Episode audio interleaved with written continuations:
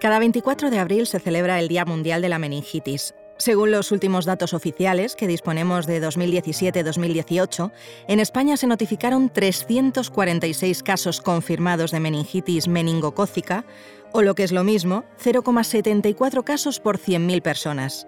Esta enfermedad se caracteriza por su difícil diagnóstico y una rápida evolución, registrando un 10% de mortalidad y hasta un 20% de secuelas en quienes la padecen.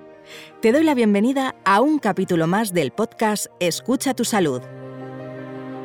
La enfermedad meningocócica, o más comúnmente conocida como meningitis, es una enfermedad de declaración obligatoria en España.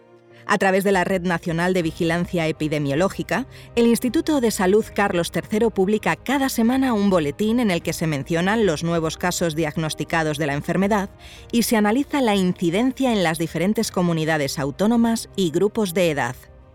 En este episodio tenemos como misión principal mantenerte bien informado.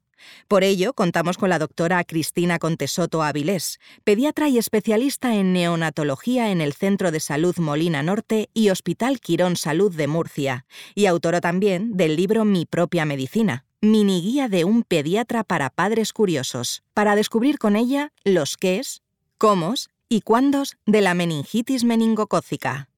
Gracias, Cristina, por querer acompañarnos en el episodio de hoy.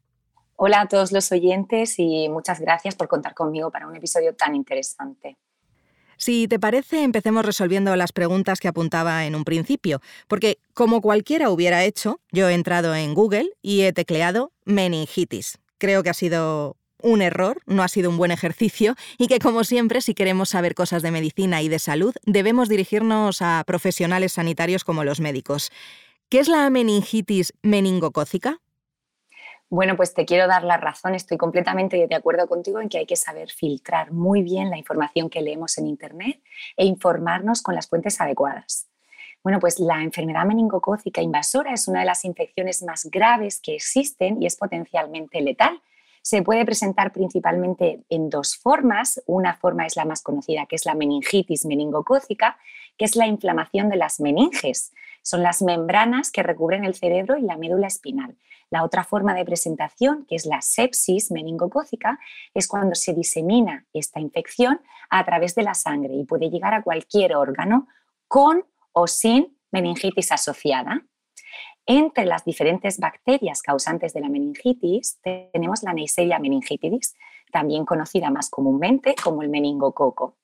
Hasta el momento se han identificado 12, vamos a llamarlos apellidos, que son serogrupos de meningococo, seis de los cuales pueden causar epidemias y enfermedad en el ser humano, que son el A, B, C, W, X, Y, siendo por supuesto el serogrupo B el más frecuente, seguido del W e Y. ¿Y cómo se transmite? La enfermedad meningocócica es de distribución universal, es decir, la podemos encontrar en cualquier parte del mundo. El único reservorio es el ser humano. La bacteria se transmite de persona a persona a través de las gotículas, que son las pequeñas gotitas que tenemos en nuestras secreciones respiratorias o en la garganta, a través de tos, estornudos. Y la propagación de la enfermedad es mucho más fácil cuando tenemos un contacto estrecho y prolongado con una persona infectada, como puede ser a la hora de compartir habitaciones, compartir cubiertos, besos, ¿vale?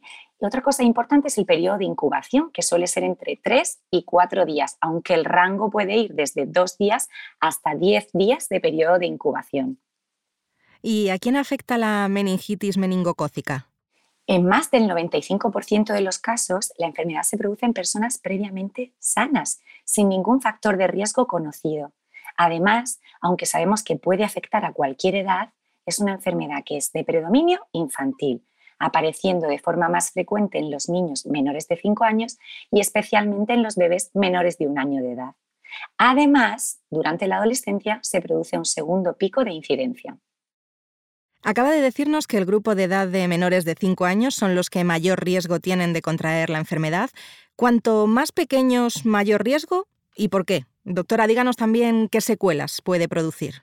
Efectivamente, los menores de un año son el grupo de mayor riesgo y como reflejan los datos proporcionados por el Instituto Carlos III, mencionados ya al principio, son el grupo de edad más afectado.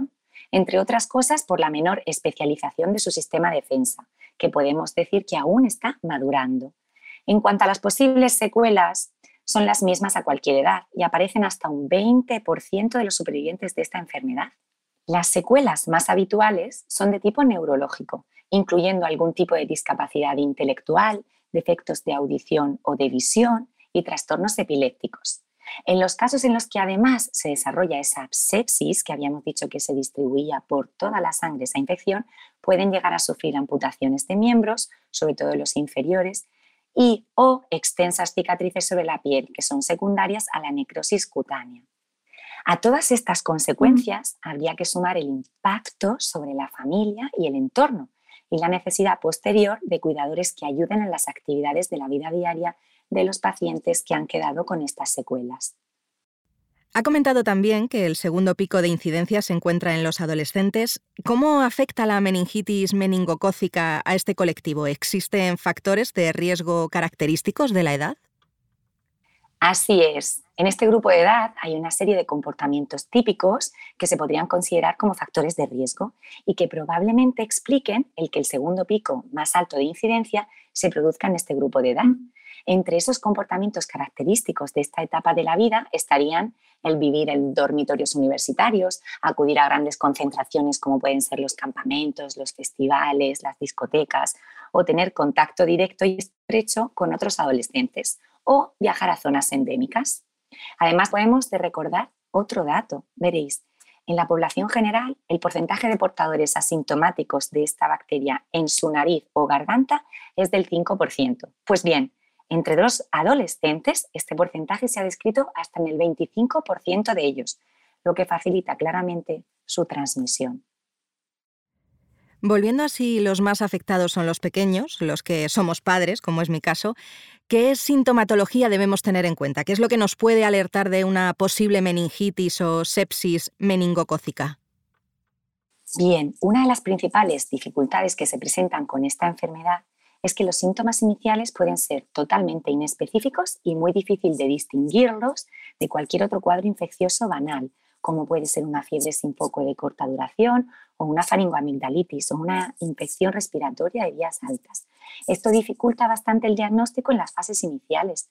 Los primeros síntomas suelen ser en forma de dolor de cabeza, fiebre, fotofobia y nos deben saltar las alarmas datos como rigidez de cuello, las manchas rojas en la piel que no desaparecen al estirarla con los dedos o la afectación del estado general, entre otros.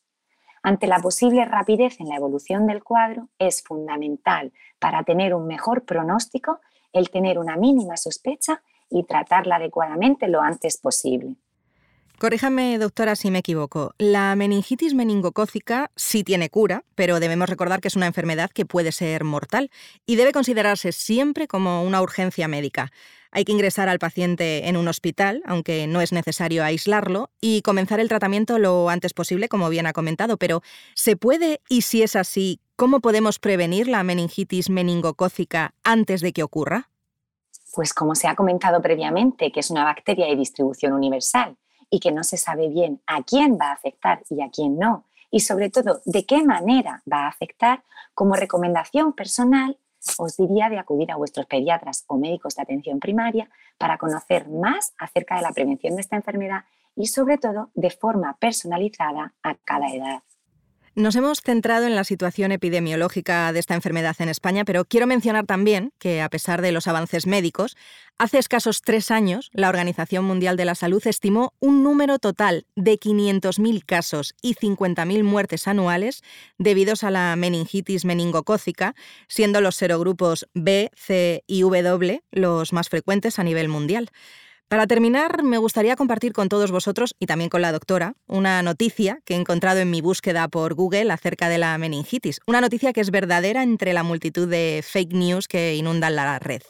La Organización Mundial de la Salud planea derrotar la meningitis antes del 2030. ¿Cree usted que podemos cumplir este objetivo? ¿Qué, ¿Qué, es lo que se está haciendo para que la derrota sea un hecho?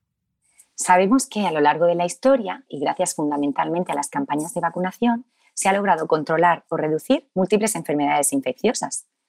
Este interesante reto que se ha marcado la OMS no podía tener un mejor objetivo que derrotar una enfermedad tan grave como puede ser la enfermedad meningocócica. En mayo de 2017, un total de 50 representantes de países, organizaciones y organismos sanitarios a nivel mundial, además de círculos académicos, sector privado y la sociedad civil, hicieron un llamamiento para derrotar a la meningitis para 2030. Pocos meses después, 200 representantes de 26 países del cinturón africano de la meningitis amplificaron ese llamamiento y remarcaron la necesidad de un acceso a las vacunas. El plan liderado por la OMS para derrotar la meningitis se centra en tres objetivos.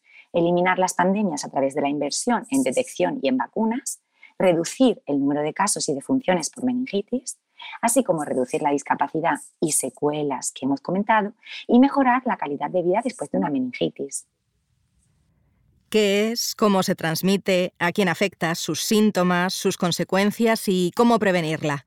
Hoy hemos profundizado en la meningitis meningocócica y gracias a la doctora Cristina Contesoto Avilés hemos sido capaces de comprender la enfermedad en 360 grados. Muchas gracias, doctora, por habernos acompañado durante el capítulo de hoy y hacernos más entendible la meningitis.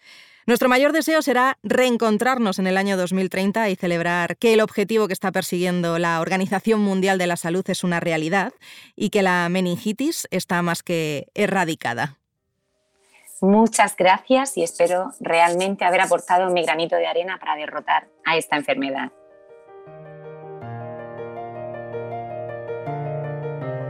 Y ahora nos despedimos de ti agradeciendo que hayas llegado hasta el final y deseando que hoy, gracias a Escucha tu Salud, hayas aprendido alguna cosa nueva. Eso sí, recuerda consultar con un profesional sanitario para conocer más sobre la prevención de esta enfermedad. Te esperamos en el próximo episodio.